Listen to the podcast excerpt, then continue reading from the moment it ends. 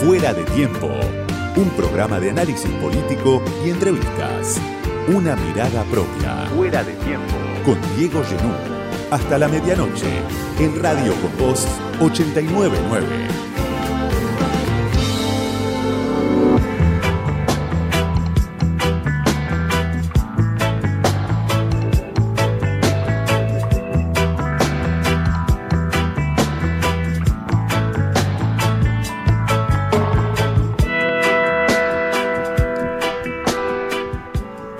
De una intensidad muy grande política, económica en la Argentina, cuando falta todavía mucho, muchísimo para la elección general de octubre, menos de dos meses, pero que en la Argentina es una eternidad en esta transición infinita que es el calendario electoral de las primarias, que fue diseñado para un país sin sobresaltos, para otro país, y ahora claro, Falta muchísimo para llegar a octubre.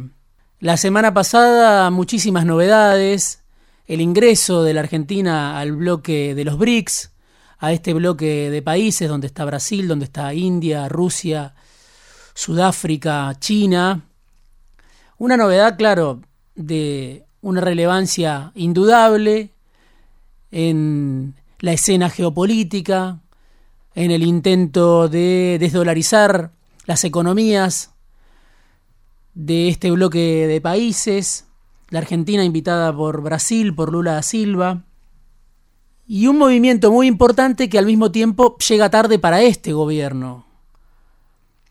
Llega tarde para un gobierno que está dando sus últimos pasos, que no tiene garantizada, por supuesto, la sobrevida, y que ve producto de su fragilidad, que el intento de ocupar una tercera posición, una equidistancia en la escena geopolítica, en la batalla entre Estados Unidos y China, cuesta muchísimo por esa fragilidad que presenta hoy la Argentina, que no tiene dólares, que está endeudada, que desaprovechó el superávit comercial que tuvo, que tiene una brecha cambiaria que está arriba del 100% que presenta una serie de dificultades que están a esta altura sobre la mesa. Hay que ver el viaje del ministro de Economía Sergio Massa a Washington la semana pasada para lograr que el fondo le autorice, después de un receso de dos semanas en el cual la burocracia de Washington se fue de vacaciones, el fondo autorizó a Massa a recibir los desembolsos con los cuales le tiene que pagar al propio fondo, tiene que devolver parte de la deuda que contrajo con otros actores y le queda muy poco para intervenir en el mercado cambiario mientras dure su campaña electoral. Hasta octubre, quizá hasta noviembre. Lo que vemos es a Javier Milei otra vez como una figura que se agiganta en su centralidad, en el medio de una pelea de poder desesperada, cuando uno ve los movimientos, sobre todo de Sergio Massa y de Patricia Bullrich, los otros dos candidatos que salieron de la escena de las pasos mucho peor de lo que esperaban y ahora buscan polarizar con Milley para entrar al balotaje. Un Massa hiperkinético como nunca, haciendo horas extras en su doble rol de ministro y candidato. Un doble rol que no está claro hasta qué punto es compatible o si se anula el rol del ministro con el rol del candidato, se verá en octubre. Massa en Washington, Massa en Paraguay, Massa en Brasil con Lula da Silva, con Fernando Haddad. Y Massa, sobre todo, en campaña electoral, con el anuncio de los paliativos que van a recibir, se calcula, 6 millones de personas después de la devaluación desordenada al día siguiente de la derrota de Unión por la Patria en Las Paso. Son paliativos que anunció Massa durante el fin de semana,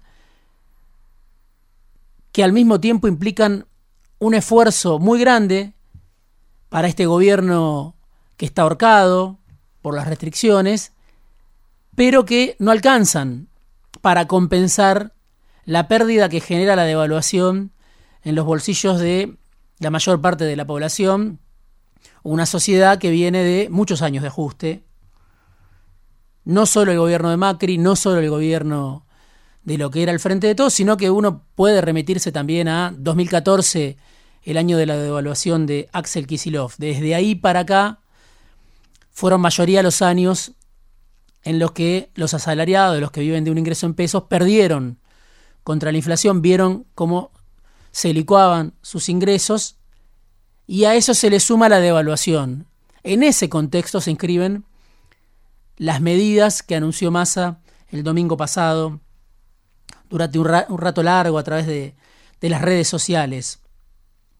Un gobierno, como decía, ahorcado por las restricciones, por el Fondo Monetario, que trajo Macri y que está auditando las cuentas, que exige más de lo que da, por la fragilidad extrema de las reservas, reservas negativas para el gobierno, por la brecha cambiaria y por la presión devaluatoria, algo que no termina y que todo indica va a acompañar al ministro y candidato hasta el día anterior a las elecciones presidenciales de octubre.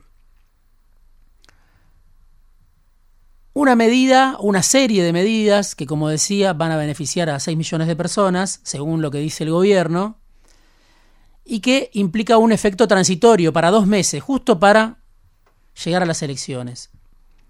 La suma fija de 60 mil pesos en dos cuotas para los trabajadores que tienen salarios netos arriba de 400 mil pesos. Beneficios también que van a alcanzar a los jubilados que cobran la mínima, pero al que cobra un peso más de la mínima no lo benefician. Y entonces, claro, está la pregunta de cuántos van a ser los beneficiados por estos paliativos que llegan tarde y llegan después de una devaluación a la salida de las PASO. Números de Claudio Lozano, economista, crítico del Frente de Todos, de Unión por la Patria, todavía siendo parte de, lo que es esta experiencia de gobierno y del Instituto de Pensamiento y Políticas Públicas que coordina Ana Rameri. ¿Qué dice este estudio que se difundió en las últimas horas? Bueno, 11 millones de personas quedaron afuera de las medidas de masa es importante porque Massa está buscando votos para entrar al balotaje, para polarizar con Milei. Dice el informe de Ana Raneri, no fueron considerados casi un millón y medio de desocupados en estas medidas que anunció el ministro. No fueron considerados 5.300.000 asalariados no registrados que están en la economía informal. No fueron considerados 4.200.000 cuentapropistas.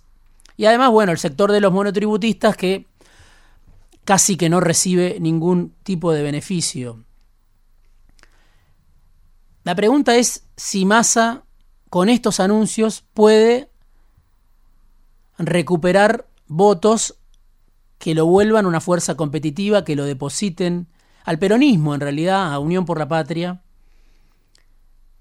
en el balotaje porque ya el shock inflacionario que implica la devaluación provoca un deterioro o una pérdida del 15% en la mayoría de los ingresos de los asalariados, de los jubilados, y no alcanza a compensar este mes, el primer mes de los paliativos, ese deterioro, los anuncios que está haciendo el ministro y candidato.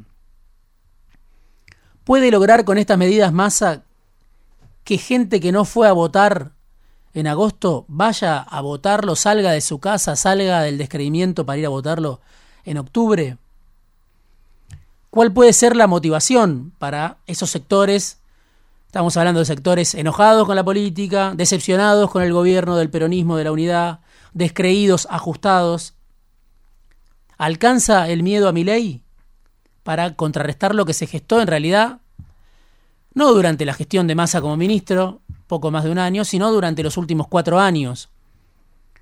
O alcanza para contrarrestar el enojo que se gestó durante los últimos ocho años. Porque la pregunta también vale para Patricia Bullrich, la otra candidata que está desesperada viendo cómo retiene votos, impide la fuga hacia Milei, impide que el voto útil vaya hacia Milei y además suma nuevos votos.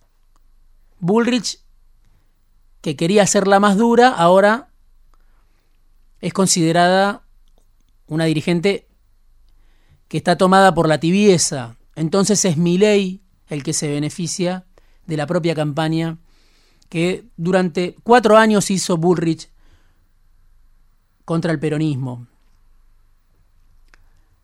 Es una pregunta central si va a haber nuevos votantes en octubre, cuántos van a ser y a quién van a beneficiar, porque claro, mi ley se alimenta de la crisis y gana legitimidad gracias al fracaso ajeno.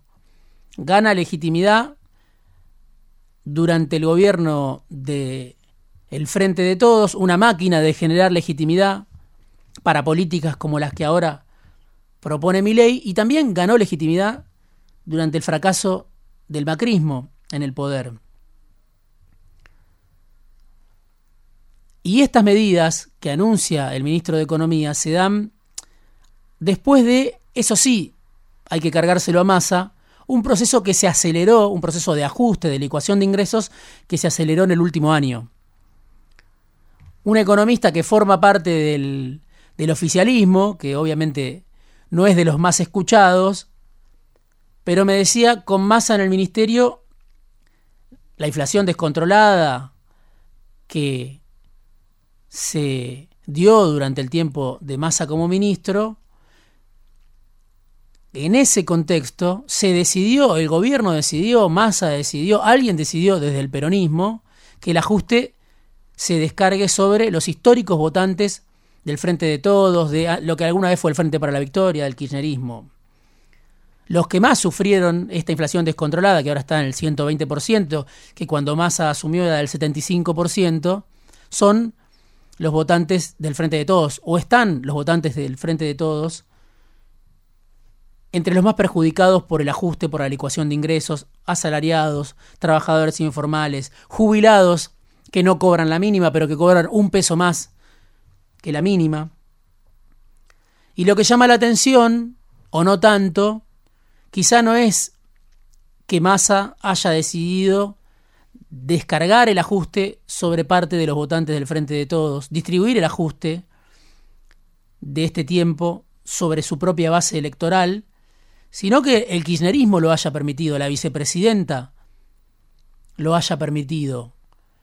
Eso claro, entre agosto de 2022 y agosto de 2023. Pero además hay que sumarle la devaluación en campaña al día siguiente de las PASO, como si fuera parte de un plan del enemigo que ejecuta el propio Sergio Massa. En ese contexto llegan los paliativos.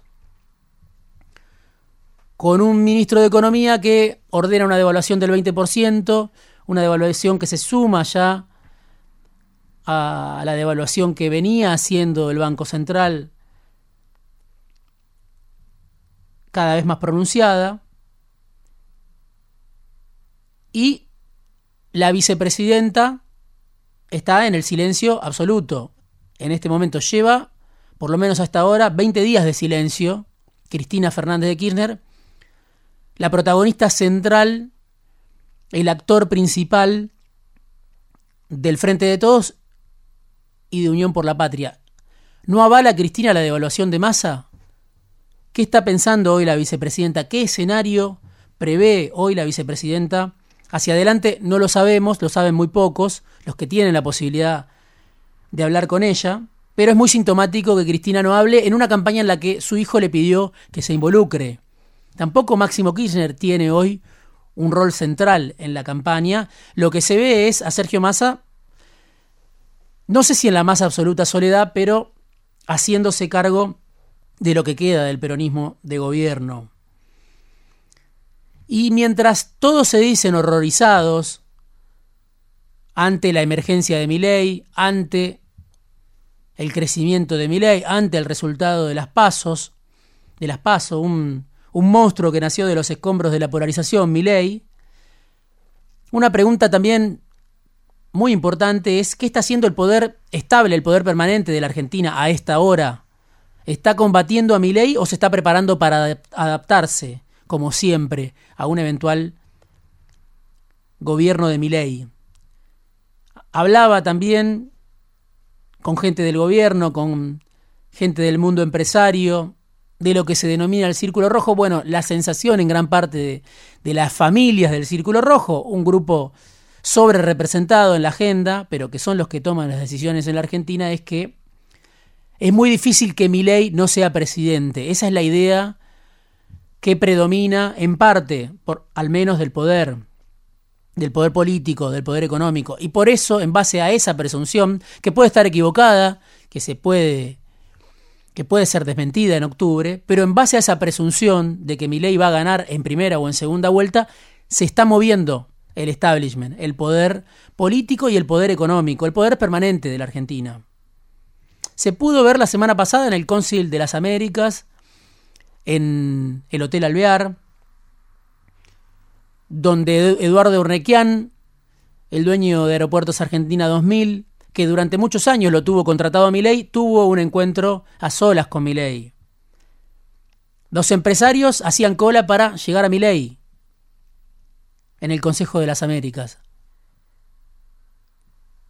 Y no está muy claro quién va a perder y quién va a ganar con Milei porque no parece que el agronegocio vaya a perder con Milei, ni que los bancos vayan a perder con Milei, ni que los sectores de la energía que tienen intereses en vaca muerta vayan a perder con Milei. Sí es muy probable que pierda la industria, que pierdan los asalariados, que pierda la sociedad de los salarios pulverizados. Pero si uno mira a Milei, escucha a Milei, ve quién lo rodea a Milei, bueno, es lo más parecido a la reencarnación de Menem que puede ofrecer este menú electoral sin la identidad del peronismo que necesitó Menem para llevar adelante un programa de gobierno de reformas estructurales que todavía duran. Y a diferencia de Menem, Milei es una figura que concentra en sí mismo una serie de atributos. Porque Menem se nutrió de consensos que le debían mucho a otras figuras. Figuras como Álvaro Alzogaray, la, la Unión del Centro Democrático, que se incorporó al gobierno de Menem. Figuras como Bernardo Neusta desde la televisión, cuando la televisión tenía un peso indudable. Figuras como Caballo. Todas esas, todos esos actores contribuyeron al apogeo de Menem. Milei, en cambio, es el que capitaliza en votos los consensos que él mismo ayudó a generar. Él es todo, Milei. Se ve también cuando hay elecciones provinciales y los candidatos de Milei están muy lejos de los votos que el economista de Libertad Avanza logró en las PASO. Ahora, un programa como el de Menem, de Caballo, a un programa que reivindica a Menem y Caballo, que tiene a Roque Fernández, a Carlos Rodríguez como asesores, que tiene aparte de, del viejo menemismo, hoy acompañando a Libertad Avanza, ¿le teme el elenco estable del poder en la Argentina? En todo caso, le teme a si esta Argentina aguanta un programa como el que Milei promete llevar adelante sin anestesia. Pero si uno mira el poder económico, lo que ve es que los apoyos económicos están migrando desde Bullrich hacia Milley. Y la gobernabilidad es la cuestión central, central para lo que viene. Hay que mirar a la clase política también, no solo al poder económico, a la clase política, a la casta, diría Milei, porque la clase política en la Argentina tiene una plasticidad muy sorprendente, a prueba de balas, a prueba de todos. ¿Qué dicen al lado de Milei? Bueno, obviamente está el menemismo al lado de Milei, los sobrevivientes del menemismo. Al lado de Milei piensan que Macri va a aportar a la gobernabilidad. El núcleo duro del macrismo va a aportar a la gobernabilidad en el caso de que Milei llegue a la presidencia como piensa Milei. Y al lado de Milei también están pensando en el peronismo no kirchnerista, están pensando en Juan Schiaretti, por ejemplo, en ese bloque. Juan Schiaretti es candidato a presidente, pero ya están haciendo cuentas de que esos sectores, Schiaretti también, alguien muy cercano a Caballo durante la década del 90, que esos sectores del peronismo no kirchnerista van a acompañar un eventual gobierno de Milei. Y hay otro dato también que en campaña no se puede ni siquiera pronunciar, esbozar. La excelente relación personal que tiene Milei con Massa desde hace mucho tiempo. ¿Cuál es el canal donde nació Milei como figura pública? Bueno, es el canal de Sergio Massa, es América, ¿no? De Vila Manzano. Después está Ornequiana, además, como figura que los vincula. Pero la relación entre ellos es importante y habrá que ver si llegan a un balotaje, si se enfrentan, quién de los dos es presidente, si alguno de los dos es presidente, cómo es esa relación hacia adelante. Pero si uno mira al poder económico, al establishment, si uno mira al poder político, al elenco estable de la política, a gran parte de la política, no a toda, puede advertir que hay una plasticidad que ya esa plasticidad quedó demostrada durante el gobierno de Macri, cuando el kirchnerismo quedó convertido casi en un actor marginal de la política en muy poco tiempo, sobre todo durante los dos primeros años.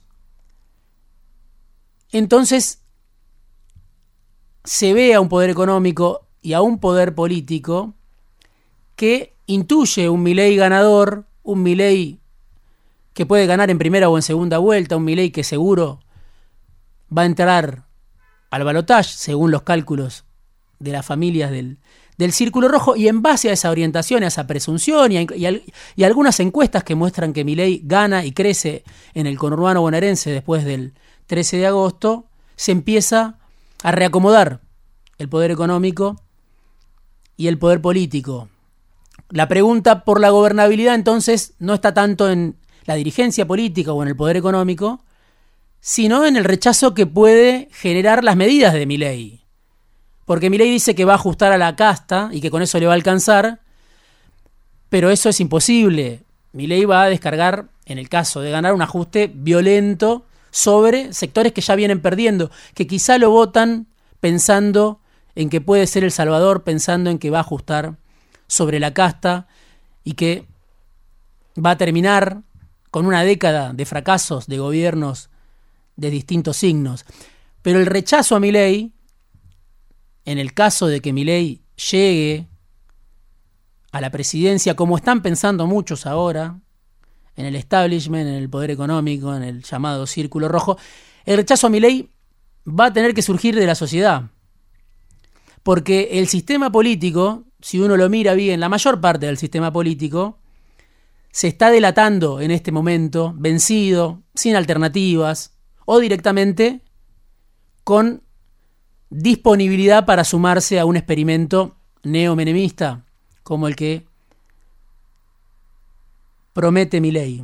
De la sociedad, de esa sociedad ya ajustada, a la que mi ley hoy no le dice que la va a ajustar, pero privatizar la salud, privatizar la educación, hacer un ajuste del 15% del PBI, como el que promete mi ley, hacer un ajuste más audaz, más profundo que el que quiere el fondo, bueno, todo eso se va a descargar sobre la base de la sociedad. Solo de la sociedad puede surgir un fuerte rechazo a un programa como el de ley o principalmente de la sociedad, porque si uno mira el poder económico y mira a la clase política, al contrario, empiezan a acostumbrarse a la idea de que ley puede ser el nuevo presidente. Ante el avance de Milei, mientras todos se dicen horrorizados, el establishment está cambiando de piel.